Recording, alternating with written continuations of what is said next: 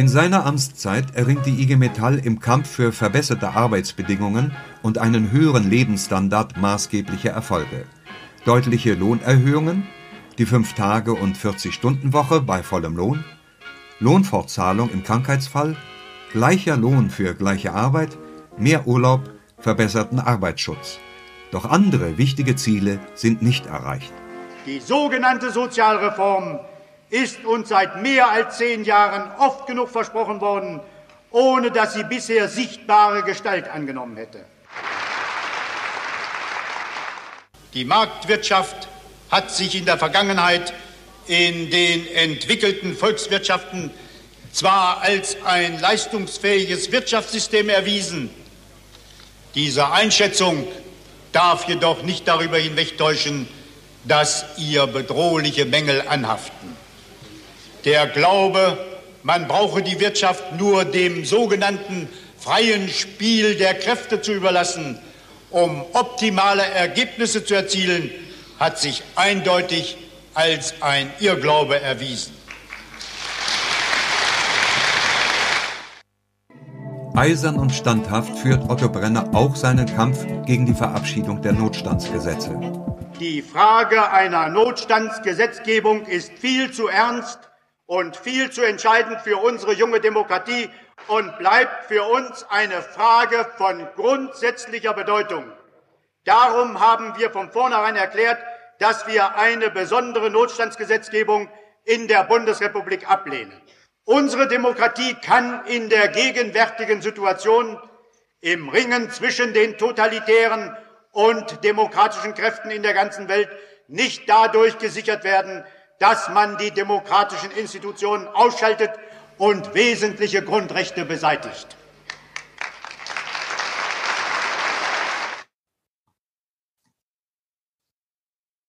Und damit herzlich willkommen hier zum Livestream der Otto Brenner Stiftung. Das war Otto Brenner aus einem äh, Film, den wir zu seinem Geburtstag äh, 2007 veröffentlicht haben, der Eiserne Otto. Ähm, Im Namen der ganzen Otto Brenner Stiftung äh, begrüße ich Sie zum heutigen Web Talk Aufgabe Zukunft, Qualität des Lebens als Erbe Otto Brenners. Wir haben den äh, Namensgeber unserer Stiftung und frühen den ersten Vorsitzenden der IG Metall bereits gerade im Einspieler gehört. Vorletzte Woche jährte sich sein Todestag am 15. April zum 50. Mal. Für uns ein Anlass, zurück, aber auch nach vorne zu schauen. Und dabei ähm, habe ich heute hier im äh, Web Talk folgende Gäste. Bei uns ist heute Jörg Hoffmann, quasi Nachfolger Otto Brenners, zwar nicht in direkter, aber trotzdem ähm, in, in Nachfolge als ersten Vorsitzenden der IG Metall und auch Vorsitzenden des Aufsichtsrats der Otto Brenner Stiftung. Zugeschaltet aus Berlin ist außerdem Dr. Nora Torade, Historikerin am Deutschen Technikmuseum und Expertin für Industriegeschichte und ganz besonders für das, was man heute vielleicht als Vorgeschichte zur Industrie 4.0 begreifen kann. Experte für die Verbindung von gestern und morgen ist auch Dr. Klaus Lang. Er war nicht nur in verschiedenen wichtigen Positionen innerhalb der IG Metall tätig, ähm, sondern er hat dort auch verschiedene Zukunftsdebatten geprägt und ganz wichtig für heute, auch zu verschiedenen Zukunftsdebatten der Gewerkschaftsbewegung publiziert, so auch über die Tagung, um die es heute auch gehen soll. Mit dabei ist außerdem Professor Dr. Martin Staats von der UI International Internationalen Hochschule in Erfurt. Dort ist er Professor für soziale Arbeit. Unter seiner Herausgeberschaft ist im vergangenen Jahr ein bemerkenswerter Sammelband zur wissenschaftlichen Forschung über Lebensqualität erschienen. Last but not least freue ich mich sehr über die Teilnahme von Johanna Tierenthal. Sie ist freie Journalistin und Feature-Redakteurin beim WDR und hat im vergangenen Jahr das Recherchestipendium der Otto Brenner Stiftung erhalten. Sie wird heute sicherstellen, dass wir uns nicht in den Elfenbeintürmen zwischen Wissenschaft und Gewerkschaftsdebatte verkriechen, sondern auch die breite Öffentlichkeit mit im Auge behalten. 50 Jahre Aufgabe Zukunft, Qualität des Lebens als Erbe Otto Brenners. Das ist der Titel unserer heutigen Veranstaltung. Beginnen möchten wir mit einem Grußwort von Jörg Hoffmann in Erinnerung an Otto Brenner. Jörg, du hast das Wort. Ja, danke, Moritz. Äh, und ich nehme die Gelegenheit gerne wahr, ein paar Sätze anlässlich nicht nur des 50. Todestages von Odo Brenner, sondern auch anlässlich des nun auch 50-jährigen Bestehens der Odo Brenner Stiftung zu sprechen. Der Vorstand der IG Metall hat ja unmittelbar nach Odo Brenners Tod entschieden, zu Ehren von Odo Brenner die Odo Brenner Stiftung zu gründen. Und deswegen ist die Parallelität der Ereignisse die, die wir auch heute und diesem Jahr insbesondere mit der Odo Brenner Stiftung besonders auch würdigen wollen. Odo Brenner, es wurde anmoderiert, war sicherlich der politische und gewerkschaftliche bekannteste Gewerkschaftsführer der Nachkriegsgeschichte. Nicht nur wegen seiner tarifpolitischen Erfolge, die beachtlich waren, die in seiner Ägide auch in vielen Bezirken über Arbeitskampfmaßnahmen Erfolge für die abhängig Beschäftigten brachten, sondern auch, weil er die IG Metall justierte im Nachkriegsdeutschland und der Herausbildung des, des, der, der restaurierten Bundesrepublik als eine organisationsstarke Kraft. Unter seiner Ägide wuchs die Mitgliederzahl von 1,6 Millionen auf über 2,3 Millionen. Und seither nennt sich die IG Metall nicht zu Unrecht und mit großem Stolz als die größte Einzelgewerkschaft der freien Welt. Und äh, dazu trug Otto Brenner deutlich bei. Nicht indem er anpasslerisch sich verhielt, sondern klar Position bezog, auch in gesellschaftspolitischen Fragen. In dem Einspieler wurde ja gerade schon das Thema Notstandsgesetze benannt. Ich möchte auch erinnern an die Aktivitäten der IG Metall in der Kampagne Kampf gegen den Atomtod und äh, die Profilierung der IG Metall als politische Gegenmacht eben nicht nur in tarifpolitischen, sondern gesellschaftspolitischen Zielen. Und Odo Brenner war sich dieses Spagats bewusst zwischen Gegen- und Ordnungsmacht immer die Balance zu finden und dort keinen Frieden zu machen mit den Verhältnissen, sondern neben der Demokratisierung des politischen Systems, Demokratisierung der Wirtschaft als großes Ziel, auch als Vision gewerkschaftlichen Handelns immer wieder neu zu formulieren und in den Jetztzeiten und seine Jetztzeit hat fast zwei Dekaden betragen, auch immer neu zu justieren. Und äh, dort spielt sicherlich die sogenannte Oberhausener Konferenz, die er leider selber gar nicht mehr besuchen konnte aufgrund seiner Krankheit, eine ganz zentrale Rolle. Eine zentrale Rolle auch für das Selbstverständnis der IG Metall in den Folgejahrzehnten.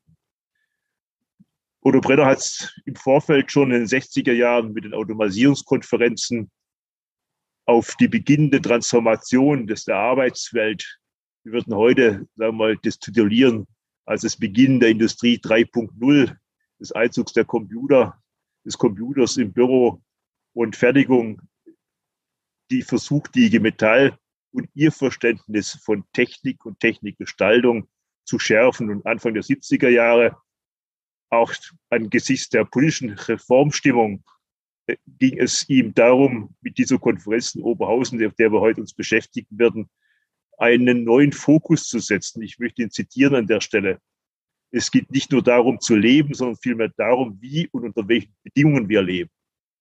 Und äh, Aufgabe Zukunft, Qualität des Lebens, das war die, der Titel der Konferenz am 12. bis 14.04.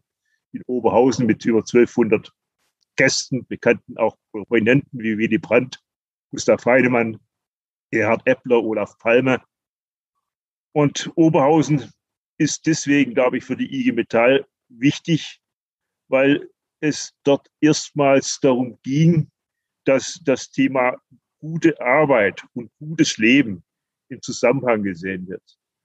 Auch in ihrer Widersprüchlichkeit, was das für die Beschäftigten, unsere Mitglieder bedeutet.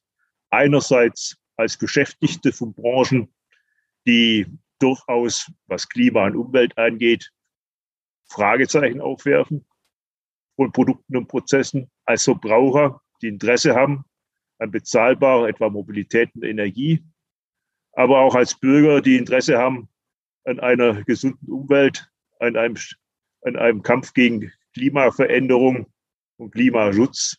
Und die Widersprüchlichkeit, die drin veranlagt ist, zu sagen, aufzuarbeiten und die Metall dort zu platzieren, wo genau sie ihre Interessenslagen als eine Organisation, die nicht nur auf die Frage Produktivität, Entgelt, sondern auch auf die Frage des Wies des Arbeitens Wies des Lebens legt, äh, dort Stellung zu beziehen. Da hat die Oberhausener Konferenz sicherlich ganz weitreichende Wirkungen gehabt, dann auch in die Folgezukunftsdebatten der IG Metall. Insoweit freue ich mich recht herzlich und möchte mich auch ganz herzlich bedanken beim Team der OBS, dass wir heute die Gelegenheit haben, uns an diese Veranstaltung und ihre Wirkungsmächtigkeit nach vorne zu erinnern. Ja, vielen Dank für die einleitenden Worte. Wir werden gleich nochmal zurückschauen, auch auf diese Veranstaltung, die tatsächlich vor ziemlich genau 50 Jahren ja die, das letzte, die letzte visionäre Veranstaltung von Otto Brenner war. Ich würde allerdings gerne auf den Titel, mit dem Titel beginnen und der Qualität des Lebens oder der Lebensqualität. Und da haben wir ja das Glück, dass wir mit äh, Herrn Staats heute einen äh, Wissenschaftsexperten zu dem Thema da haben.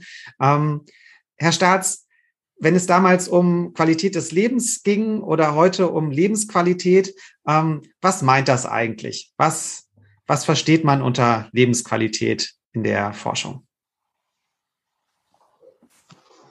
Ja, ein herzliches Hallo auch in die Runde ähm, an alle Teilnehmenden äh, im Podium und auch an alle KollegInnen im äh, Publikum.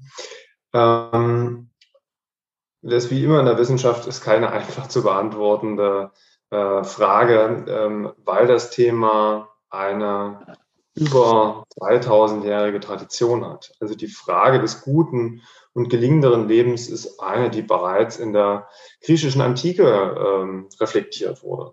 Äh, beispielsweise äh, durch Aristoteles über die Eudaimonie. Ähm, die Frage, wie kann durch eigenes, tugendhaftes Verhalten ähm, Gutes entstehen, ein guter Geist, also Eudaimonie, der gute Geist entstehen und das eben äh, in Gemeinschaft verwirklicht, realisiert werden und auch äh, im eigenen Handeln äh, sich verdeutlichen. Und so beschäftigt uns die Frage des guten Lebens äh, oder der Lebensqualität, also auf Englisch ist ja Quality of Life, ähm, schon, schon sehr, sehr lange. Und in den 60er äh, Jahren hat sie dann äh, oder ist dieses Thema ähm, erst in den USA und dann ähm, peu à peu auch in Deutschland zum einen auf die politische Agenda gekommen. Äh, Willy Brandt hat beispielsweise 1972 eben auch seinen Wahlkampf ähm, mit unter dem thematischen Rahmen der Qualität des Lebens geführt. Und in der Wissenschaft ähm, gab es eben äh, zwei äh, Stränge, zwei Bereiche, in denen die Lebensqualität äh, dann in den 60er Jahren so analysiert wurde, also nach dem Zweiten Weltkrieg. Ähm, nämlich zum einen aus einer, man schreibt das eher dem amerikanischen, dem amerikanischen Forschungsbereich zu, einer subjektiven Bewertung des guten Lebens. Also ich selbst als Mensch reflektiere für mich, was für mich gutes, gelingenderes Leben bedeutet und auf der anderen Seite einen eher ähm, breiteren, globaleren äh, und vielleicht auch einen eher politischeren Ansatz, nämlich ein skandinavischer, ähm, in dem er gefragt wurde, wie kann Gesellschaft Menschen dabei begleiten und unterstützen, ein gutes, gelingenderes Leben zu führen. Also Sie merken ähm, sozusagen zwei zwei Bereiche und äh, zwei Sichtweisen, ähm, die sich natürlich ähm, nie ausschließen, sondern eher ergänzen. Und äh, diese Perspektive wurde dann auch ähm, im weiteren Verlauf in Deutschland äh, und aber auch in anderen Ländern bewegt. Und man hat versucht, diese zwei Sichtweisen zu vereinen. Unter anderem eben die Kollegen äh, Zapf und Glatzer, die eben in den 70er und 80er Jahren dann zur Lebensqualität äh, gearbeitet und geforscht haben in Deutschland und aus der dann in der Folge auch die äh, sozioökonomische, äh, ähm, die Sozialindikatorenforschung entstanden ist. Mhm. Lassen Sie uns Lassen Sie ja. uns äh, gleich nochmal weiter gucken, was das sozusagen in der in, in heutigen bedeutet, weil das ja sozusagen auch heute noch eine, eine, Herausforderung ist. Wahrscheinlich auch diese Fragen, ist das was Subjektives, ein gelingendes Leben, ähm, wo sich dann vielleicht gar keine Verantwortung von gesellschaftlichen Organisationen ableitet oder gibt es eben diese Verantwortung? Ähm, ich würde jetzt erstmal nochmal äh, Herrn Lang, Sie fragen als Experte für gewerkschaftliche Zukunftsdiskurse, was war das da in Oberhausen 1972 für eine Tagung? Warum ist die bedeutsam? Warum sollte die uns in Erinnerung bleiben? Sie sind noch stumm geschaltet? Ja, Vielen jetzt. Dank und auch von meiner Seite äh, einen herzlichen Gruß an alle hier im Panel und äh, vor den Bildschirmen oder vor den verschiedenen digitalen Kanälen. Äh, die äh, Tagung war insofern hochinteressant und spannend und ich sage gewerkschafts- und gesellschaftsprägend, weil es ein Paradigmenwechsel war. Otto Brenner hat meines Erachtens äh, die IG Metall über lange Zeit und äh, in gewisser Weise bis heute durch drei herausragende Leistungen geprägt. Erstens hat er nach dem Nieder, äh, nach dem Misslingen der Neuordnung nach 1945 äh, bis hin zum Wahlsieg von Konrad Adenauer 1953 äh, die IG Metall besonders, aber auch die Gewerkschaftsbewegung insgesamt auf die Tarifpolitik als das Kerngeschäft gewerkschaftlichen Handels fokussiert. Äh, Jörg hat es gesagt, es ging um Arbeitszeitverkürzung, auch als Antwort damals auf die technische Rationalisierung. Es ging um Rationalisierungsschutz. Das waren die ersten drei Zukunftstagungen in den 60er Jahren. Und es kam dann eben der Paradigmenwechsel. Äh, und das ist der zweite Akzent neben der Tarifpolitik äh, mit der Fokussierung auf die Qualität des Lebens. Ähm, es gibt eben dann diese Aussage von äh, Otto Brenner. Äh, äh Jakob hat sie gerade schon diskutiert äh, und äh, zitiert. Äh, es geht nicht darum zu leben, sondern vielmehr darum, wie und unter welchen Bedingungen wir leben. Das war die zentrale Aussage aus der Großbotschaft, die Otto Brenner wegen seiner Krankheit nicht mehr selber vortragen konnte an diesem Kongress. Wobei Jörg Hoffmann, das äh, ist mir auch aufgefallen, äh, zu Recht eingefügt hat, es geht nicht nur darum zu leben, weil natürlich ist das Leben als solches immer eine entscheidende Grundlage. Und diese Fokussierung, äh, diese Fokussierung auf die Qualität des Lebens, auf die Bedingungen, unter denen hm, ein Mensch lebt, äh, auch jenseits äh, der materiellen Bedürfnisbefriedigung, das ist das Kennzeichen ähm, äh, dieser Tagungen. Das ist auch ein ganz, ganz persönliches Anliegen von Otto Brenner gewesen, äh, diese Fokussierung äh, auf den Weg zu bringen. Und das war für ihn, und damit ist der dritte Punkt genannt, ein Teil des gesellschaftsreformerischen Anspruchs der Gewerkschaft. Also den Gewerkschaften und der IG Metall insbesondere ging es nicht nur um Tarifreform, ging es nicht nur um Reform der Arbeitsbedingungen, sondern es ging in einem umfassenden äh, Sinne um äh, die Reform der Gesellschaft, um Demokratisierung, um Emanzipation und alle Facetten, die damit verbunden sind. Und auch dieser Strang müssen die Gewerkschaften, muss auch eine große und die größte Einzelgewerkschaft der Welt wie die IG Metall immer im Auge haben und sich immer diese Herausforderung stellen. Mhm. Bevor wir jetzt die Frage stellen äh, der Aktualität der Debatte, die sich hier auch noch äh, äh, ergeben wird, würde ich gerne noch mal genauer auf diese Zeit zurückschauen. Wir haben ja das Glück, heute eine Historikerin dabei zu haben. Frau Torade, können Sie uns noch ein bisschen was darüber erzählen? 1972, es klang gerade schon eine Umbruchssituation an. Was war das für eine Zeit? Einerseits, sage ich mal, gesamtgesellschaftlich, aber vor allen Dingen natürlich auch für ihr Spezialgebiet ähm, die ja, Industrie, die ja von der IG Metall auch äh, stark geprägt ist, beziehungsweise eine Wechselwirkung hat. Ja, genau. Vielen Dank auch ähm, von mir schon mal für die, die Einladung und ähm, Hallo an alle äh, Panel-TeilnehmerInnen. Ähm, genau, also in welcher Zeit befinden wir uns eigentlich? 72 ist im Grunde die Frage gewesen. Und Entschuldigung.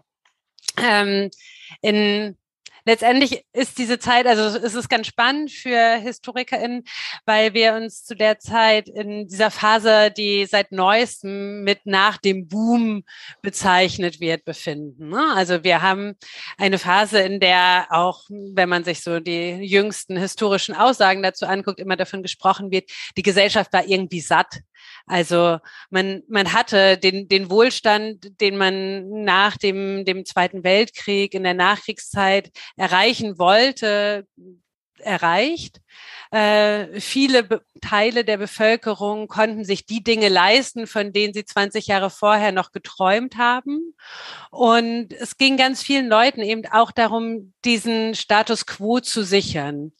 Und Gleichzeitig zog aber was Neues auf. Und das ist eben das, was gerade schon immer äh, wieder angesprochen wurde, diese Frage der Qualität, dieser neuen Neuausrichtung letztendlich. Also es geht plötzlich nicht mehr darum, nur den Wohlstand zu mehren, sondern es wird auch hinterfragt, ähm, was man im Grunde beschreiben kann mit dass die, diese ja, dass sowas, ein quantitatives Denken abgelöst wird durch diese Frage nach einer Qualität eben. Also vorher ging es darum, mehr zu besitzen, sich vielleicht nicht ein Auto, sondern dann plötzlich auch den Zweitwagen leisten zu können. Und, und solche Fragen taten auf.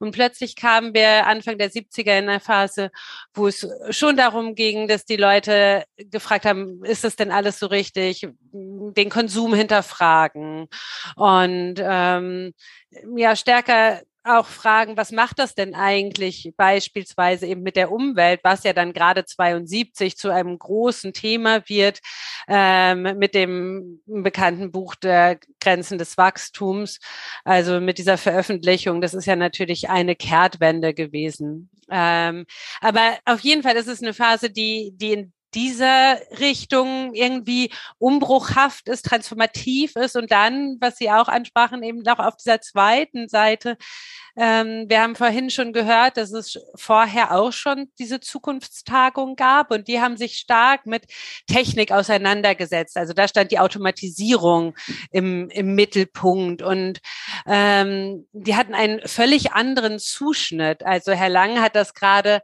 ähm, ganz treffend gesagt. Es ging ganz oft um Rationalisierungsschutz, also um den Schutz der äh, ArbeitnehmerInnen vor dieser Rationalisierung und gleichzeitig schwanger aber in dieser ganzen Phase, jetzt auch außerhalb der Gewerkschaft, eine große Faszination für diese neuen Technologien mit.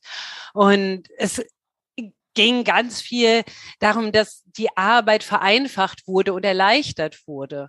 Also einmal eine Vereinfachung im Sinne einer geistigen Arbeit, ne? also dass die, dass es einfacher wurde und aber auch eine Erleichterung im Sinne einer körperlichen Tätigkeit, die nicht mehr so ja so hart war, die äh, nicht mehr so viele Personen brauchte, die wirklich ähm, sich geschunden haben in gewisser Weise. Und gleichzeitig kommt eine neue Sache mit der Digitalisierung, die bis heute, würde ich sagen, um schon mal wieder vorzugreifen, ähm, damit verknüpft ist, und zwar dieser Punkt der Effizienzsteigerung. Das ist halt was, was ganz klar in Anfang der 70er Jahre auftritt, wenn wir uns die, die technische Ebene anschauen und gucken, was passiert in den Fabriken. In den Fabriken haben wir zu dem Zeitpunkt eben die Phase, wo es darum geht, ähm, wir setzen computergesteuerte Maschinen ein. Ähm, wir sagen, wir können schneller mehr produzieren, wir können genauer produzieren und damit kommt ein anderer Weg immer, immer wieder deutlich hervor. Und das ist diese Frage nach, wie spielen Mensch und Maschine zusammen? Und kann es, und das hatte Herr Lang ja gerade schon gesagt, kann es tatsächlich dazu kommen, dass die Maschine den Menschen ablöst? Und das ist auch, äh, Herr Staats hat es angesprochen, dass wir halt hier ganz alte Debatten führen. Und diese Angst der, der Ablösung des Menschen durch Technik ist eben auch eine solche alte Debatte. Also das ist nichts, was neu aufkommt in den 70er Jahren oder in den den 60er Jahren, sondern da können wir auch schon weit zurückgehen ähm, und, und gucken, wie halt, hält sich das denn die Waage? Die Erleichterung durch Technik auf der einen Seite und diese Sorge vor neuer Technik oder neuer Technologie auf der anderen Seite. Und insofern ist es wirklich eine spannende Phase, weil sie in viele Richtungen ein, eine Umbruchssituation zeigt. Ja, okay, das äh, ist wieder ein breites Bild. Ich würde fast sagen, lassen Sie uns vielleicht äh, mal auf diesen einen Aspekt, den Sie angesprochen haben, Frau Torade, äh, näher hingucken, nämlich dieses Thema Grenzen des Wachstums. Ähm, weil es war tatsächlich so, wenn man sich das in, in dem Ablauf anschaut, dann ähm, gab es, glaube ich, drei Monate vor der Tagung, über die wir heute sprechen, die Veröffentlichung dieses Buch des Club of Rome's mit den Grenzen des Wachstums, wo manche sich heute hinstellen und sagen, naja, genauso ist es nicht gekommen. Es ist sozusagen nicht die, die, die statistischen Auswertungen sind nicht die gleichen, aber die Grundlinie, ähm, das sozusagen äh, ist Damals sprach man eben noch nicht vom Klimawandel, aber von einer äh, großen Veränderung. Und die Grundthese, dass ja unendliches Wirtschaftswachstum auf einem endlichen Planeten nicht äh, möglich ist, die ist ja heute dominanter denn je. Ähm, Jörg Hoffmann, äh, jetzt haben wir viel über die Vergangenheit gehört. Ähm, wie ist das heute mit der Industriegewerkschaft Metall und dieser Herausforderung äh, einerseits eben diesen relativen Wohlstand der Mitglieder der Industriebevölkerung äh, sichern zu wollen, ähm, ihn auch weiter verteilen zu wollen, denn er ist ja nicht irgendwie gesamtgesellschaftlich da. Äh, es gibt ja auch viele Leute, die gerade sich aktuell ähm, fragen, wie, wie viel Wohlstand oder wie viel Leben sie sich mit ihrem Einkommen noch leisten können. Und andererseits eben auf diese, auf diese ähm, ja, Klima, klimatischen Grenzen des Wachstums eingehen zu können. Ist das heute die gleiche Herausforderung wie damals oder was ist anders? Ich glaube, die Diskurse haben sich schon etwas verschoben. Äh, du sagst gerade zu Recht, wir haben ein ganz deutlicheres Bild, als das 72 wirklich war, auf die Frage von Klimawandel äh, und die Notwendigkeiten, Prozesse und Produkte in relativ kurzer Zeit umzustellen, wollen wir da wirkungsvoll noch gegensteuern. Wir haben ein anderes Bild über Digitalisierung, äh, die deutlich umfassender ist, als damals erkennbar ist, die auch vor allem das Privatleben zwischenzeitlich durchdringt in allen Poren. Und äh, so sage ich jetzt gerade in, der letzten, in den letzten Monaten und den Bedingungen von Homeoffice uns deutlich wurde, dass gerade die Schnittstelle zwischen Arbeit und Leben sich deutlich anders verschiebt und gestaltet, wie wir sie äh, noch in den 70er Jahren uns vorstellen konnten. Wir haben einen ganz anderen Kontext von Globalisierung, äh, in dem wir arbeiten. Also insoweit sollte man jetzt bin ich immer dagegen, zu schnell der lineare, lineare Entwicklungen zu unterstellen. Wir haben schon ein paar Brüche, wo uns auch zu neuer Positionierung zwingen.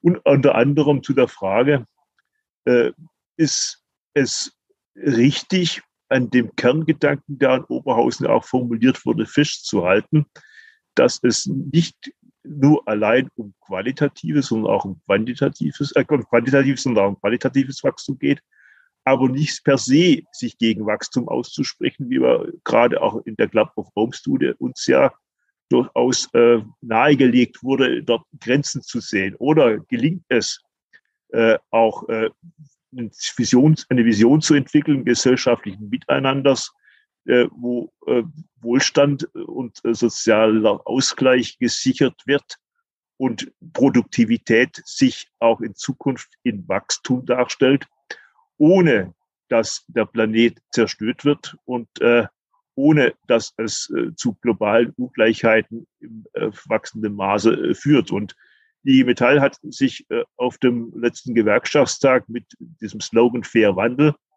äh, ein Zielbild, eine Vision erarbeitet, die sagt, ja, sozial, ökologisch, demokratischer Wandel ist möglich, dann, wenn wir die unsere Gesellschaft und unsere Wirtschaft so umbauen, dass die Innovationskraft, die wir haben in diesem Land, die Qualifikation, das Engagement der Beschäftigten nicht nur im mehr, besser, weiter, höher eingesetzt wird, sondern vor allem auch dann eingesetzt wird, ein neues Bild von Miteinander im Sinne von Umweltverträglichkeit, Klimaverträglichkeit, aber auch sozialer Kohärenz zu schaffen. Wenn ich mir vielleicht einen letzten Gedanken noch einbringen darf. Was hat sich, glaube ich, nochmal deutlich verändert in Nachfolge? Der erste Punkt würde ich sehen, äh, da wird Klaus Lang sicherlich noch viel kompetenter antworten können. Äh, Oberhausen war zu Beginn am Anfang einer großen Debatte über die Humanisierung der Arbeit. Unser Gestaltungsanspruch ist deutlich konkreter worden, auch in Folge. Und der zweite Punkt, der sich nochmal deutlich, glaube geschärft hat, wir sehen, dass es ohne Beteiligung der Beschäftigten, ohne konkretes Mitnehmen und Mitmachen, ohne auch äh, Organisation von Gestaltungsmacht im Betrieb, wenn es darum geht, Entscheidungen zu fällen, die Balance zu finden zwischen sozial, ökologisch und demokratischem Wandel nicht geht. Das heißt, das Thema Beteiligung der Menschen hat einen deutlich höheren Stellenwert, auch in der gewerkschaftlichen Debatte, als wesentliche Voraussetzung für Durchsetzungsmächtigkeit, wie wir sie noch in Oberhausen, wo es doch sehr abstrakt dann teilweise über die Frage, was heißt das jetzt für gestaltet wirtschaftliches Handeln debattiert wurde, erkennbar war. Mhm. Ja, der angesprochene Klaus Lang hat auch gerade schon gezuckt. Ähm, Sie ja, reagieren? Ich kann äh, Jörg das voll aufgreifen, äh, während äh, das Ergebnis der drei ersten Automat Automationskongresse in den 60er Jahren Rationalisierungsschutz und Arbeitszeitverkürzung waren, also äh, 40-Stunden-Woche und freier Samstag, war das Ergebnis von Oberhausen, äh, der Lohnrahmentarifvertrag 2 mit der Pausenregelung in der Arbeit. Das war damals ein nicht zu unterschätzende Sensation, dass einmal gesagt worden ist, wir wollen die Arbeitszeit in der Arbeit verkürzen. Äh, nicht jenseits der Arbeit nur, sondern auch in der Arbeit, Arbeitszeit verkürzen, Arbeit humanisieren. Es gab eben diesen Lohnrahmen 2 und es gab ganz viele äh, betriebliche Humanisierungsprojekte in Verbindung mit Oberhausen mm, und im Gefolge von Oberhausen. Es gab entsprechende Arbeitskreise dann auch in den äh, Verwaltungs- oder heute Geschäftsstellen, die das dann umgesetzt haben. Eine zweite Anmerkung, die ich machen will, das ist schon in dem Statement von Jörg äh, deutlich geworden und auch bei mir. Wir dürfen die Verteilungsfrage von der Qualitätsfrage nicht trennen. Das ist meines Erachtens die wichtigste Aufgabe der IG Metall. Und ganz, ganz viele Debatten und die gesellschaftliche Spaltung heute hängen damit zusammen, dass die Verteilungsfrage von der Qualitätsfrage getrennt wird. Äh, ich will nicht an die Spaltung der französischen Gesellschaft äh, erinnern wo die Eliten auf der einen Seite sich um die Qualität des Lebens kümmern und äh, die, die eben leben müssen, Le Pen wählen. Entschuldige, ich sage das sehr drastisch, um das anschaulich zu machen. Solche Spaltungstendenzen gibt es bei uns. Es ist die gigantische Aufgabe äh, einer Gewerkschaft wie der IG Metall, die Verteilungsfrage mit der Qualitätsfrage zusammenzuhalten, auch sich nicht auf die Verteilungsfrage zu begrenzen, das wäre auch falsch, aber bei der Qualitätsfrage den Boden nicht unter den Füßen zu verlieren. Und die dritte, letzte Anmerkung, da greife ich äh, Martin Staats auf. Äh, die ganze Qualitätsdiskussion hat ja doch, äh, ich weiß nicht, ob, Sie, äh, ob du dem zustimmen kannst, äh, in der angelsächsischen Tradition und in der europäischen Tradition äh, eine andere Ausrichtung. In der amerikanischen Verfassung steht das Glücksversprechen, das Recht auf Glück. Da wird das aber als individuelle äh, Möglichkeit gesehen. Jeder muss sein Glück schaffen in der europäischen Tradition und bei uns ist das eine politisch strukturelle Aufgabe, die Bedingungen herzustellen, damit auch wirklich jeder sozusagen Lebensqualität erfahren kann. Äh, äh, diese beiden Stränge, finde ich, sind schon relativ unterschiedlich und ich finde eigentlich ist richtig, dass wir diesen politisch strukturellen Zugang zu besserer Lebensqualität auf der Grundlage auch einer vernünftigen Verteilungsdiskussion haben. Okay, ja, vielen Dank für die Intervention. Ich würde jetzt vorschlagen, dass wir genau diesen Blick mal nach außen äh, werfen. Äh, Frau Tienthal, Sie haben, ähm, glaube ich, 2018 schon einen sehr langen Beitrag gemacht zu Industriegewerkschaften und Klimawandel, haben sich damit unserer Schwestergewerkschaft, der äh, IGBCE vor allen Dingen beschäftigt, aber auch gerne jetzt aus der Diskussion hier. Ähm, Nehmen Sie Industriegewerkschaften wie die IG Metall als aktive Gestalterinnen ähm, aktuell wahr oder eher als äh, Status quo-Bewahrerinnen? Mm, das ist erst jetzt, also auch erstmal herzlichen Dank für die Einladung nochmal. Ähm, Und also ich freue mich, dass das sozusagen immer noch in Erinnerung ist, dieses Feature, das wir 2018 gemacht haben und wundere mich eigentlich auch, dass dazu noch nicht, also in der Folge eigentlich nicht so viel mehr journalistisch passiert ist, weil das finde ich wirklich ein wichtiges, wichtiges Thema ist.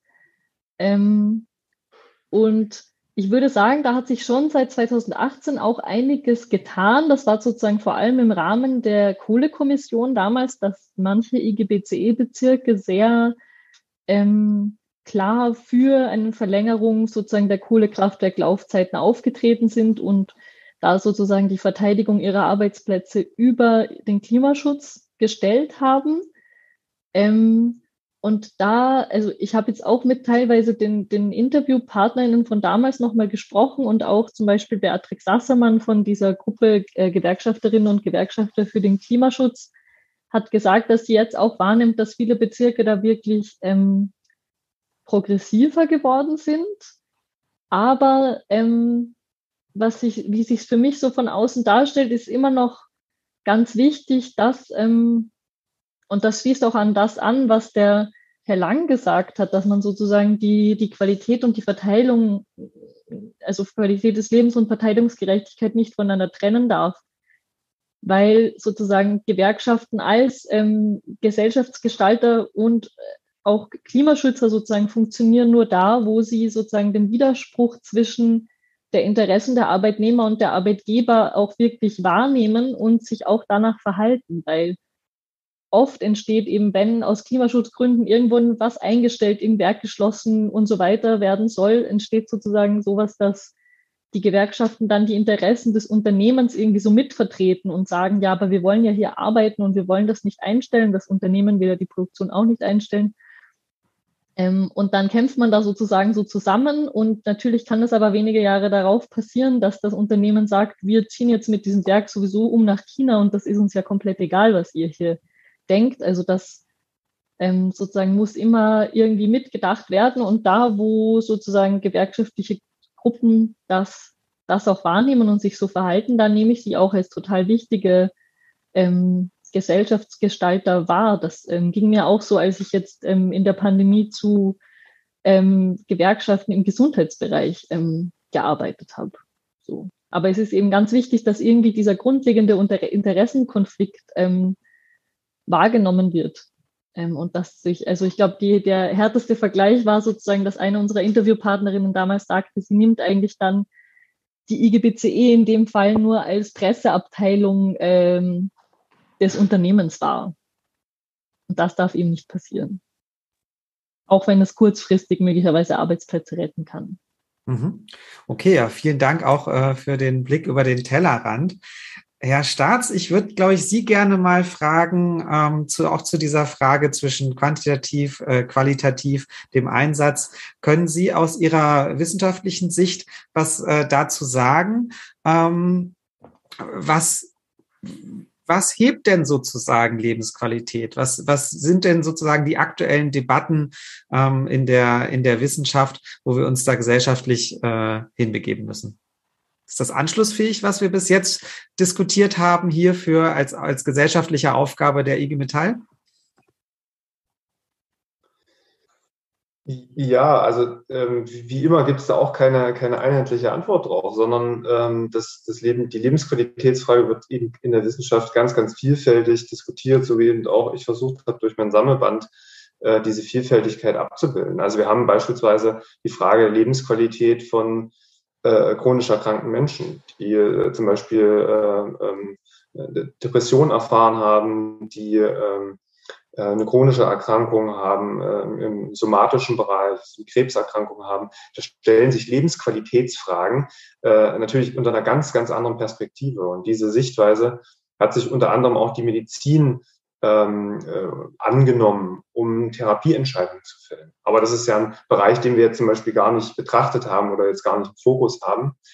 Ähm, eine globalere und allgemeinere Perspektive äh, haben sich beispielsweise äh, Amateur Zen und Martha Nussbaum angenommen.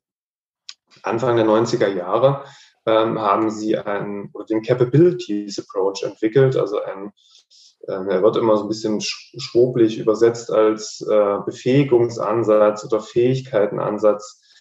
Ähm, und der in gewisser Weise, und das vielleicht in einem Satz kurz zusammenzufassen, danach fragt, ähm, welche Fähigkeiten haben Menschen und welche Möglichkeitsräume und Entwicklungs- und Entfaltungsräume bietet Gesellschaft, ähm, diese Fähigkeiten zu entwickeln. Und ähm, das ist sozusagen, äh, Martha Nussbaum nennt dann so zehn zentrale Capabilities, äh, die sozusagen für jeden Menschen aus einer philosophischen Perspektive, die jeder Mensch ähm, sozusagen als basal entwickeln sollte. Was weiß ich, das Gefühl der Zugehörigkeit äh, zu einem Sozialraum oder also zu einer sozialen Gruppe, Kontrolle über die eigene Umwelt zu haben, äh, sozusagen Sinne vielfältig entfalten zu können, körperliche Integrität, äh, Gesundheit und so weiter. Also es sind sozusagen viele, viele Aspekte ähm, ähm, Amateur Sen, also ein, eigentlich Wirtschaftswissenschaftler, äh, Ökonom, sagt, wir dürfen das so nicht runterbrechen, sondern äh, es gibt ganz individuelle äh, Definitionsmöglichkeiten und Aus, Auslegungen, ähm, wie Menschen sozusagen qualitativ gutes Leben für sich benennen. Ähm, und beispielsweise auch eben chronisch Erkrankte, ja, die eben körperlich versehrt sind, ähm, sich aber möglicherweise trotzdem äh, selbst ein gutes und gelingeres Leben ähm, beschreiben würden, äh, weil sie ihre Sinnhaftigkeit möglicherweise in der Auseinandersetzung mit Krankheit äh, wahrnehmen. Äh, Gibt es auch schon ganz alte Debatten dazu. Friedrich Nietzsche hat beispielsweise von einer großen und einer kleinen Gesundheit gesprochen. Die kleine Gesundheit ist das, was wir heutzutage unter Gesundheit verstehen. Die große Gesundheit ist die, äh, in der Auseinandersetzung mit der eigenen Krankheit und sozusagen im Wachstumsprozess mit der eigenen Krankheit. Und ähm, ja, ähm, so, so, so gäbe, gäbe es viele, viele Facetten, ähm, die, die man in dem Kontext ähm, anregen könnte. Ich würde sozusagen drei zentrale für mich persönlich nennen. Ähm, das eine wäre, ähm, angeregt zu werden und die Möglichkeit zu haben, mich selbst zu reflektieren, was für mich gutes, gelingenderes Leben bedeutet. Denn das ist die Grundlage, ähm, um überhaupt entscheidungsfähig zu sein, um überhaupt definieren zu können. Also erstmal ein eigenes Gefühl dafür zu haben, was bedeutet für mich wirklich gutes Leben, gutes, gelingenderes Leben. Die Möglichkeit und die Freiheit zu haben, dann eben ähm, die eigenen Bedürfnisse entfalten zu können, die eigenen Fähigkeiten und Kompetenzen entfalten zu können. Und zum Dritten die ähm, äußeren Rahmenbedingungen, die unsere eigenen Bedürfnisse ähm, aufgreifen, sozusagen in Resonanz bringen ähm, und eben auch zur, in Resonanz bringen zu anderen.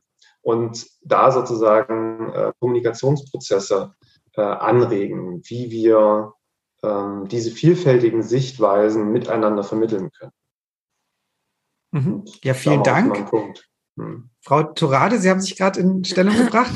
Ja, genau. Also ich finde das total spannend und ähm, hak aber so ein bisschen an, an diesem Punkt. Also das fiel mir auch noch mal ähm, in der Auseinandersetzung generell mit dieser Frage der Gewerkschaften und der Humanisierung des, des Lebens, aber eben auch die, diese Arbeitsfrage ähm, auf, äh, weil mir diese Qualität des Lebensfrage so stark individuell vorkommt. Und bei der Humanisierung der Arbeitswelt war es ja anders. Also da ging es ja eben nicht um dieses ganz individuelle auf das äh, ja auf die Einzelperson zugeschnitten, ne? sondern auch ganz stark eben um dieses, diesen kollektiven Gedanken, den meines Erachtens Gewerkschaft ja durchaus ähm, prägt und fordert und fördert auch. Ne? Also dass es immer auch darum geht, dass man eine eine Gruppe ist und, und ähm, Klaus Lang hat das nochmal angesprochen mit dieser Verteilungsfrage und ich glaube, dass das ganz zentral ist und dabei geht es ja dann eben nicht nur darum zu fragen, was ist für mich jetzt für mich als Individuum eben die Qualität des Lebens und, und ähm, Lebensqualität, was macht das aus, sondern für alle. Und ich glaube, dass das eben auch ein Punkt ist, der wo, wo ganz oft die, dieser technologische Wandel dran gehakt hat, an diesem Hin und Her und, und irgendwie nicht, nicht greifen können von, das ist jetzt für den Einzelnen individuell eine Erleichterung für alle vielleicht eine Gefährdung. Es gibt immer wieder, dass die Gewerkschaften sagen, einerseits brauchen wir den technologischen Wandel und die Unternehmen sagen das sowieso, ähm, um die Arbeitsplätze in Summe nicht zu gefährden. Und wir müssen den Einzelnen eventuell opfern, den einzelnen Arbeitsplatz, jetzt nicht die einzelne Person, aber den einzelnen Arbeitsplatz opfern, um halt die Masse der Arbeitsplätze erhalten zu können. Und für mich ist in, in dieser Frage an der Stelle ist immer ganz schwierig. Und dazu kommt, eben der große Punkt, den wir heute, finde ich persönlich, viel stärker haben als damals, und zwar diese äh, Klimakrise, in der wir uns mittendrin befinden, die ja dann das nochmal aus der, Einz aus der Gruppe rausnimmt und auf so eine globale Dimension überträgt, wo wir sagen können, können wir denn überhaupt noch damit argumentieren, dass wir ein Interesse an den einzelnen Arbeitsplätzen im Braunkohlenbergbau haben? Äh, kann man das überhaupt ethisch, moralisch irgendwie in, in einen Vergleich setzen mit Fragen des Klimas? Okay, da, da gingen gerade mehrere Hände hoch. Ich würde erst Herrn Lang und dann Frau Tierntal das Wort geben.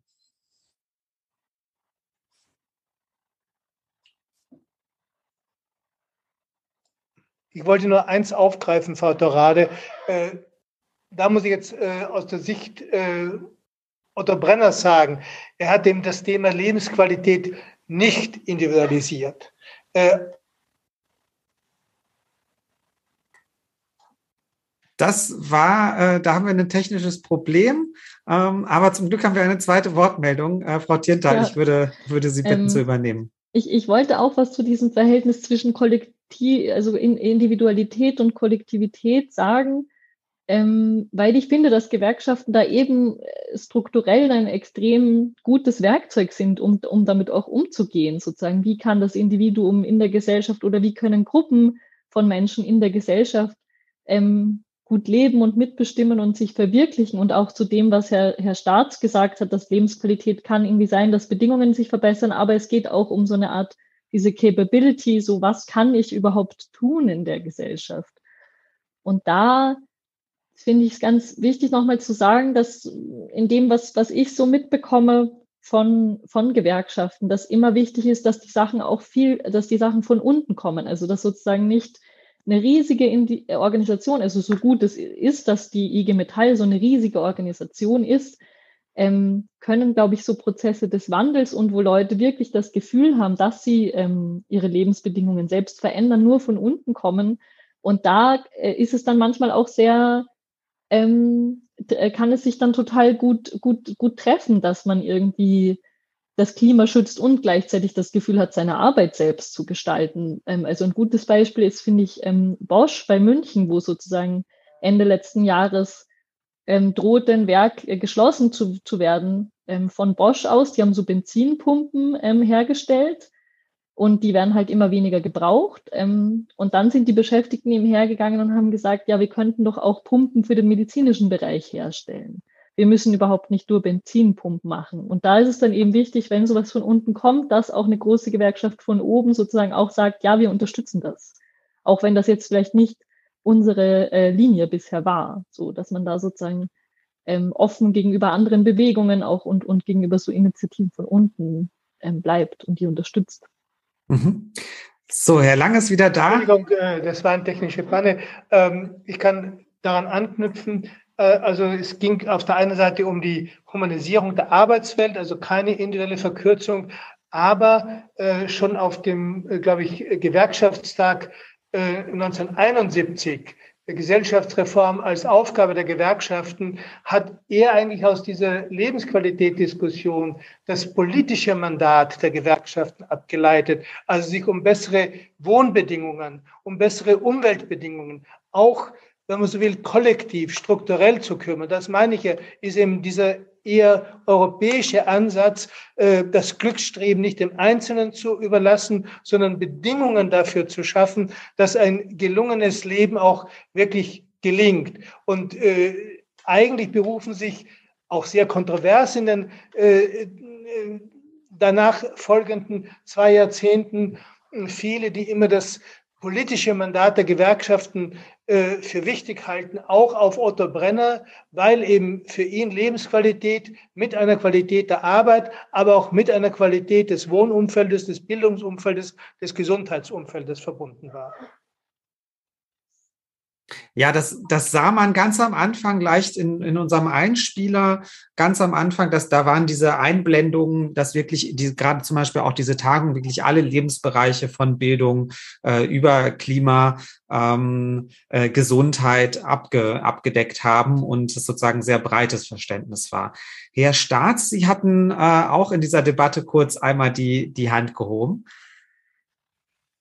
Ja, vielleicht äh, zwei, zwei Anregungen äh, oder zwei Aspekte, die mich dazu angeregt haben, nochmal äh, vertieft nachzudenken darüber, was ich selber gesagt habe, ähm, ist natürlich, dass wir also diese drei Punkte, persönliche Reflexion, schauen auf die Fähigkeiten des Einzelnen und dann schauen, wie Gesellschaft dort Möglichkeitsräume schaffen kann, ähm, das ergänzen müssen, um eine ganzheitliche Nachhaltigkeitsfrage die örtlich reflektiert werden muss, also sozusagen aktuell global gesehen auf unserem äh, Globus, ähm, auf unserer Erde und aber auch zeitlich äh, eben eine Nachhaltigkeit in Verantwortung unserer zukünftigen Generation und auch eine Nachhaltigkeit in der Reflexion, wo wir herkommen. Also das wäre sozusagen noch ein vierter, eine vierte Dimension, die man äh, ergänzen müsste bei dieser Frage. Und das ist, glaube ich, im Kern auch das, was, was Frau Torade äh, angesprochen hatte und äh, wo sie da äh, die Gewerkschaften mit in, in, der Verantwortung sieht. Ich glaube tatsächlich, dass wenn wir das Lebensqualitätsthema auch in der Tradition der Oberhausener Tagung betrachten wollen, äh, und vielleicht in 50 Jahren sich äh, Menschen unsere heutige Veranstaltung anschauen, ähm, müssen, müssen wir sozusagen ein Stück weit in die Zukunft blicken und müssen schauen, was sind für Herausforderungen vor uns und was müssen wir meistern. Und da ist eine unter anderem eben äh, die klimatischen Veränderungen, ähm, viele weitere, das Artensterben, äh, die Umweltverschmutzung und so weiter. Und es gibt viele weitere Themen noch. Ähm, das Herausforderungsvolle dabei ist, ähm, dass all diese Aspekte mehr oder minder miteinander vernetzt sind, zum einen. Also diese Zukunftsherausforderungen sind miteinander in Verbindung, stehen in Verbindung. Sie sind global zum Zweiten. Sie betreffen eben nicht nur ein Land, eine Region, sondern ähm, sie haben äh, sozusagen Auswirkungen. Ähm, der nächste Punkt, der es schwierig macht, ist, sie sind ambivalent beispielsweise. Also ähm, die Sicherung der Arbeitsplätze könnte möglicherweise bedeuten, dass wir eben nicht erstmal nicht nachhaltig wirtschaften, sondern ähm, eben äh, weiter Kohle und äh, Öl verbrauchen. Und das macht sie sehr komplex, sehr komplex in der Analyse und auch sehr komplex, diese Wechselwirkung zu verstehen. Aber ich glaube, wir müssen diese Herausforderungen ähm, betrachten. Und ein Ansatz, das zu machen, sind beispielsweise die äh, Sustainable Development Goals ähm, der United Nations. Also die haben sozusagen 17 Nachhaltigkeitsziele definiert, ähm, die zentral sind und die und das Schöne dabei ist, dass sie eben global definiert sind, dass sie nicht nur aus der westlichen Welt kommen oder nur aus Entwicklungsländern, sondern ähm, dass wir eben äh, da ganzheitlich drauf schauen. Ich glaube, ähm, das sind Strategien, die uns perspektivisch weiterbringen. Heißt also im Umkehrschluss für die Gewerkschaften auch globale Perspektiven. Also ähm, Gewerkschaften, die sich möglicherweise vernetzen weltweit, um dort auch äh, Verteilungsgerechtigkeitsfragen äh, auch in anderen Ländern äh, mitzugestalten, stärker mitzugestalten vielleicht. Aber da bin ich kein Experte. Okay, das war jetzt schon auch eine Hinwendung in die Zukunft und äh, damit würde ich auch gern das Wort nochmal an Jörg Hoffmann äh, geben, der sich auch gemeldet hat, aber gleich auch schon mit der Perspektive vielleicht nochmal einen, einen kleinen Ausblick zu, zu wagen in die Zukunft. Ja, vielleicht zwei Anmerkungen. Der eine Punkt, ich würde gerne an Frau Tirnthaler nochmal anknüpfen, weil ich fest überzeugt bin, dass wenn wir eine Transformation, Dekarbonisierung, Digitalisierung im Sinne von gutem Leben, guter Arbeit hinkriegen wollen, von der Erfahrungswelt und auch von der Gestaltungs, Kraft und Macht der Beschäftigten, wie sie diese Entwicklung erfahren, aufnehmen, rezipieren und Schlussfolgerungen ziehen, ausgehen müssen. Ich halte deswegen für uns das ganze Thema Beteiligung der Belegschaften ein ganz zentrales Voraussetzung dafür, mit den Widersprüchlichkeiten, die Herr Staats gerade auch nochmal benannt hat, zwischen den unterschiedlichen äh, Zielgrößen, ob das Arbeitsplatzsicherheit, ob das gutes Klima, ob das bezahlbar und erreichbare Mobilität und Energie ist. Das sind ja alles keine widerspruchsfreien Zielsetzungen, die wir da alle in den Raum stellen, um mit diesen Widersprüchen umzugehen zu können, weil die Lebensqualität und Arbeitsqualität für den Beschäft sich des Beschäftigten findet im Betrieb, realisiert sich im Betrieb und in der Region, wo er lebt. Und äh, genau dort sind auch, glaube ich, die Aushandlungsräume, wo wir über die Kraft solidarischen Handelns uns äh, über die, die, die Vision einer sozial-ökologisch-demokratischen Transformation auch in Realpolitik gestalten können. Das geht aber, wie gesagt, ganz sicher nur mit Beteiligung der Beschäftigten, deren Einbeziehung und natürlich einer organisationsstarken Kraft, die auch dafür, darauf Einfluss nimmt, wie sehen die politischen Rahmenbedingungen aus, unter denen Transformation in Richtung Dekarbonisierung und Digitalisierung stattfindet. Deswegen Odo Brenners Anspruch, die IG Metall ist keine nicht nur eine Tarifmaschine, sondern eine gesellschaftspolitische Kraft, ist eine ganz wesentliche, die wir jetzt gerade auch im Moment äh, mehr wie denn je brauchen, äh, um etwa die Frage zu gestalten, wie sieht denn auch ein neues sozialstaatliches Sicherungsversprechen in diesem Wandel aus? Äh, was heißt das äh, für die Arbeitsmarktpolitik? Wie sieht die Industriepolitik aus, die in Richtung Investitionen, äh, in, auch in neuer Technologie, nachhaltiger Technologie an den Standorten, wo heute die Menschen arbeiten, zielt und so weiter und so fort.